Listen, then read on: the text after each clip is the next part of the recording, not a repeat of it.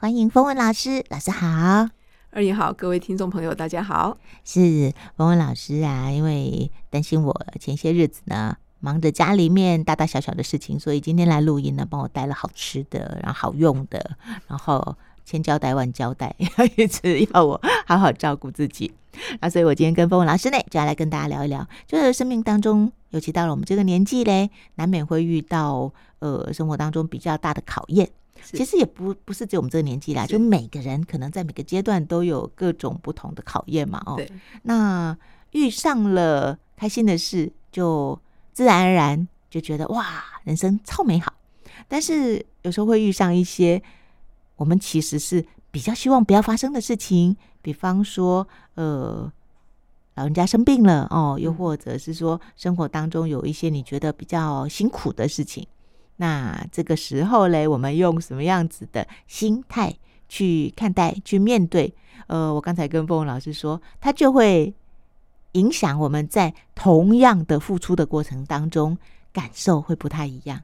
对，嗯，其实刚刚你提到的，当然就不外乎说，我们说到这个年纪，也就是说，哎，你承先启后嘛，嗯嗯嗯，那。在这个过程中呢，嗯，面对的其实很很多的时候是像譬如说父母亲的年迈老去，以及相关要延伸的一些照顾啊，这些我这些状况。那其实我觉得也很幸运哈，因为我们小时候也不要讲小时候哈，讲好像真的年纪很轻的哈。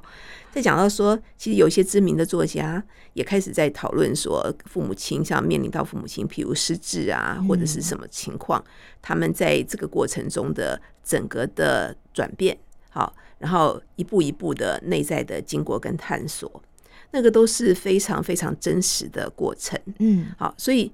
像二颖呢，我就说，其实我们好久没见面了，因为二颖呢上个月真的是忙到不可开交。我上个月是新竹人，我上个月不是台北人，我上个月是新竹人，也不是职业妇女，是家庭，呃，就是家庭帮佣。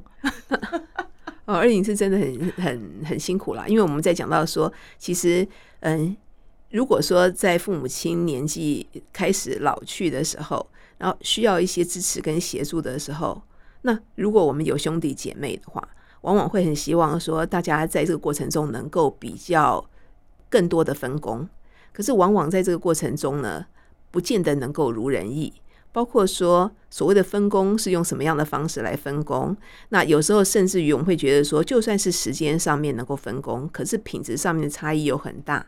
那对于比较愿意，或是比较能够，或是心智能力比较强，或者是容受度比较高，或者是敏感度又是比较愿意去为所谓的我们的嗯付出，然后再多一点点的感受、思考跟配合的时候，那往往这样的一个孩子呢，可能就会担任一个比较多的主要照顾者。对对，差不多是这样子。是是是，对。好，所以像像我刚刚讲了这么多的形容，那二影大概就是属于这一种啦，就是说，譬如说照顾的时间可以最久，然后呢，嗯，看起来好像那个容受度呢，或者是说那个精神状况哈，能够更稳定。我说的那个精神状况况是指什么？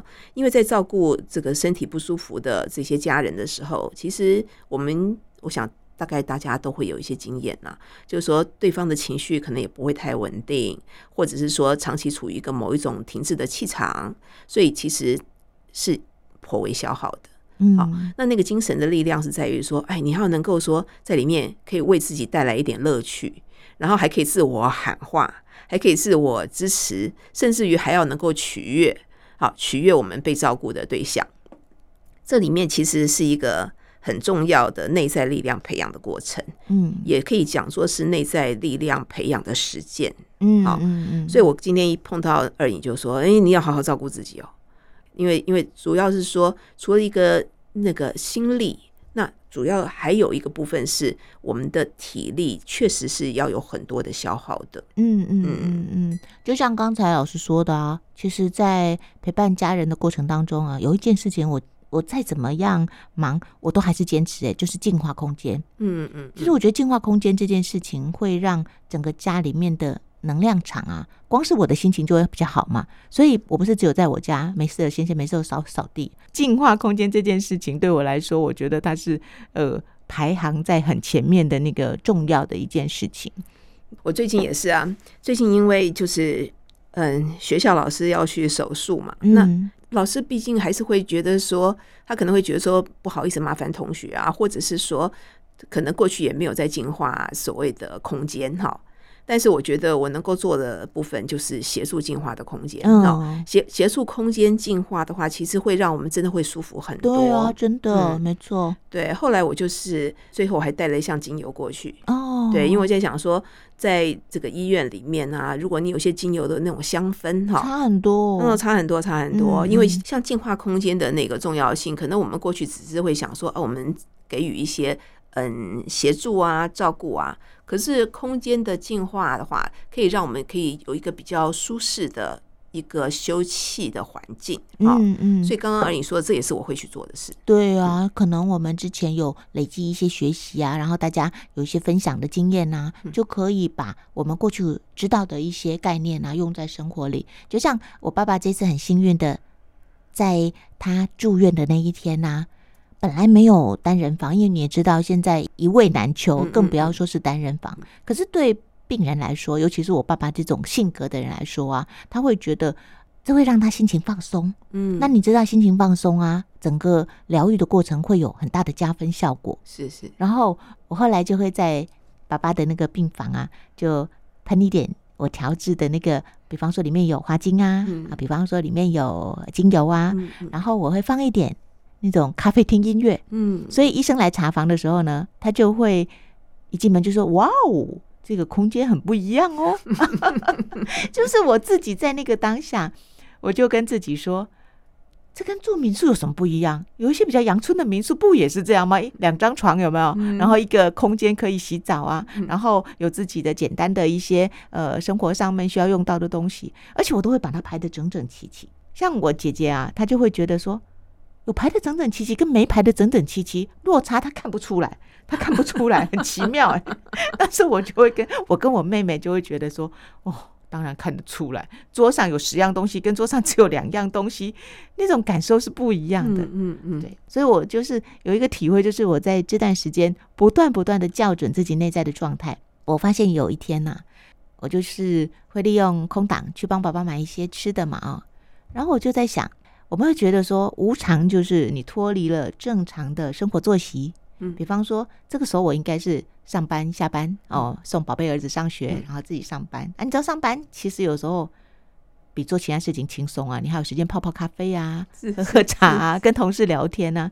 那我那天走在医院门口，然后要去买早餐，我就想，什么叫做正常？嗯，如果我觉得。每一种都是正常，那我会不会心里面就更安定？嗯，我就不要认为说，哦，我今天是请假，这么辛苦，我就跟自己说，好，没关系，我就当成我现在这样的几天的体验，也是一种乐趣。哦，我觉得，我觉得二颖这个分享非常好，因为这次我可以听得到他在讲到这个是一种乐趣的那一种发自内心的感受。嗯，好，因为我们常常在讲说，有时候我们在做一些自我宽解的时候，是我们的头脑在喊话，嗯，所以我们的心根本不买单。嗯，哦，但是现在显然我们走过了一些过程，然后我们真正愿意去把。我的那个专注放在当下的生活品质上，嗯，即便是陪病，即便是看起来那个场域是对我来讲是不能够那么舒适的，但是呢，因为我的状态改变了。刚刚二颖也提到说，哎，那跟住民宿有什么两样？真的，哦，真的，对，所以他当他把它变成是说，那我就来当做去住民宿，嗯，那这时候整个心情就不一样，而且我有听到几个关键呢，他在把空间在做整理，然后在做净化，在做这些。过程当中，然后医生一进来感觉不一样。嗯，这个事实上对于医护人员来说，也是一个他们很好的喘息空间。对，真的是。对，因为我们其实想哦，我们去去医院，我们都觉得好累哦。嗯。那对于长期要在里面工作的医护人员，那到每一个病房他是无法选择的。对。因为那个病房里面会有什么样的状况，那个他其实是。就是全然的去，他不能说 no 啊，对对对对对对，所以从这个地方来看起来，即便是我们要去医院哈，然后我们要要到住院哈，但是其实还是有一定的空间跟容许度，可以让我们去好好的经营好这个空间。嗯，对，只是说我们可能没有把重心放在这里，或者是说我们把所有的关注都放在病痛本身。可是如果说能够在这里面所谓的在那个当下里头找到我可以体验的更好的品质，其实这是值得探索的。嗯，真的，呃，凤凤老师应该也非常。知道老人家有多固执，是啊，就是到了某一个年纪，老人家真的就跟小孩子没什么两样。是是是是。我弟最近常常跟我爸讲的就是：“你跟我儿子那个三岁的儿子有什么不一样吗？你说 小朋友很卢，你也没有比较不卢，好不好？” 那呃，我爸爸之前哦，他很抗拒看西医，嗯，所以其实整个病程会拖这么久，而且。导致后面比较严重，也是因为前面花了一段时间呢。他坚持用他过去的成功经验，嗯嗯，然后一开始我就在第一时间过去嘛，然后真的是越照顾，你觉得他的状况越来越走下坡，嗯，就是你明明已经累得跟狗一样，但是呢，你发现他的状况并没有在进步，而是在退步的时候，我有一天就跟我爸说：“我们去医院啊，去医院哈，不管去几天，我都陪你。”嗯。然后他就不置可否去睡觉了。那隔天早上，也因为他其实已经开始发烧了，嗯，因为他是蜂窝性组织炎嘛，然后整个发炎的指数应该是已经到了一个临界点，然后后来就住院了嘛，哦，然后事后事后，我兄弟姐妹问他说：“你为什么突然决定住院了？你不是怕的要死？你知道吗？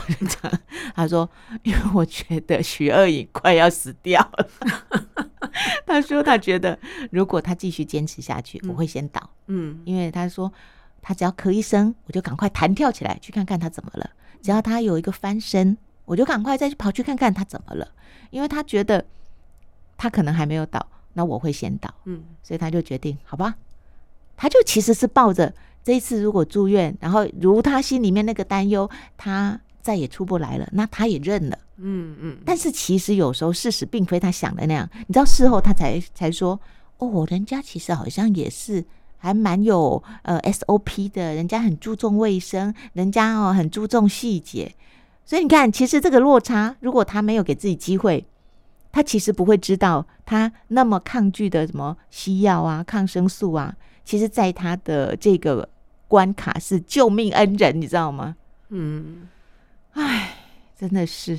对，所以我觉得像在照顾老人家的过程中，可以让我们自己去思考一下我们自己的性格。好，因为其实哎，好像你会发现父母亲的性格真的跟以前可能不太一样。嗯，以前有些好像都可以讲理说得通哈，可是到了到了某一个阶段说，哎，有时候真的讲不通，哎，真的跟小孩很像，真的，或者是说很健忘。你跟他讲，他好像当下了解，然后过一段时间，哎，不用太久，好像这个事情从来没发生过，真的。对我，我就觉得那个我们那个惯性的那个模式真的是很很僵固，所以在我们可能还没有到达一个年纪的时候，我们或许不会发现，可到一个年纪的时候，那个那个模式就会非常明显。所以像二颖说到这个爸爸蜂窝性组织炎啊，真的是这个我在过程中也知道说，一直很努力的说服他爸爸真的要去提早就医哦，怎么讲就讲不通。对，怎么讲都讲不通。所以你看哦，所以在这个过程中里面，我们其实还要对应在你又要作为一个照顾者，但是对于你做一个照顾者的那个被照顾者的他的个人的自由意志，你又无法撼动，真的哦。但是他无法撼动状况下，如果像我们想说，你既然这样子，我就不理你，又不可能哈。对，当然有的人可以做到了哈，就不理你，自己负责。对。但是就是不一样，你看那个那个配套模组是很特别的。有时候你就是不理他，然后那那个人可能就会觉得，嗯，好了，那我配合。有的就说不理就不理了，反正就会有很多八点档的在开始上演呐。所以其实，在所有的这个对应过程中，只有回到一个，就是说我这样做，我这样选择，我能不能平衡呢？真的，对，因为如果不能平衡，就会变成你又消耗的状况下，哇，那个心理压力吼，或者那个心理张力会。难以承受，真的。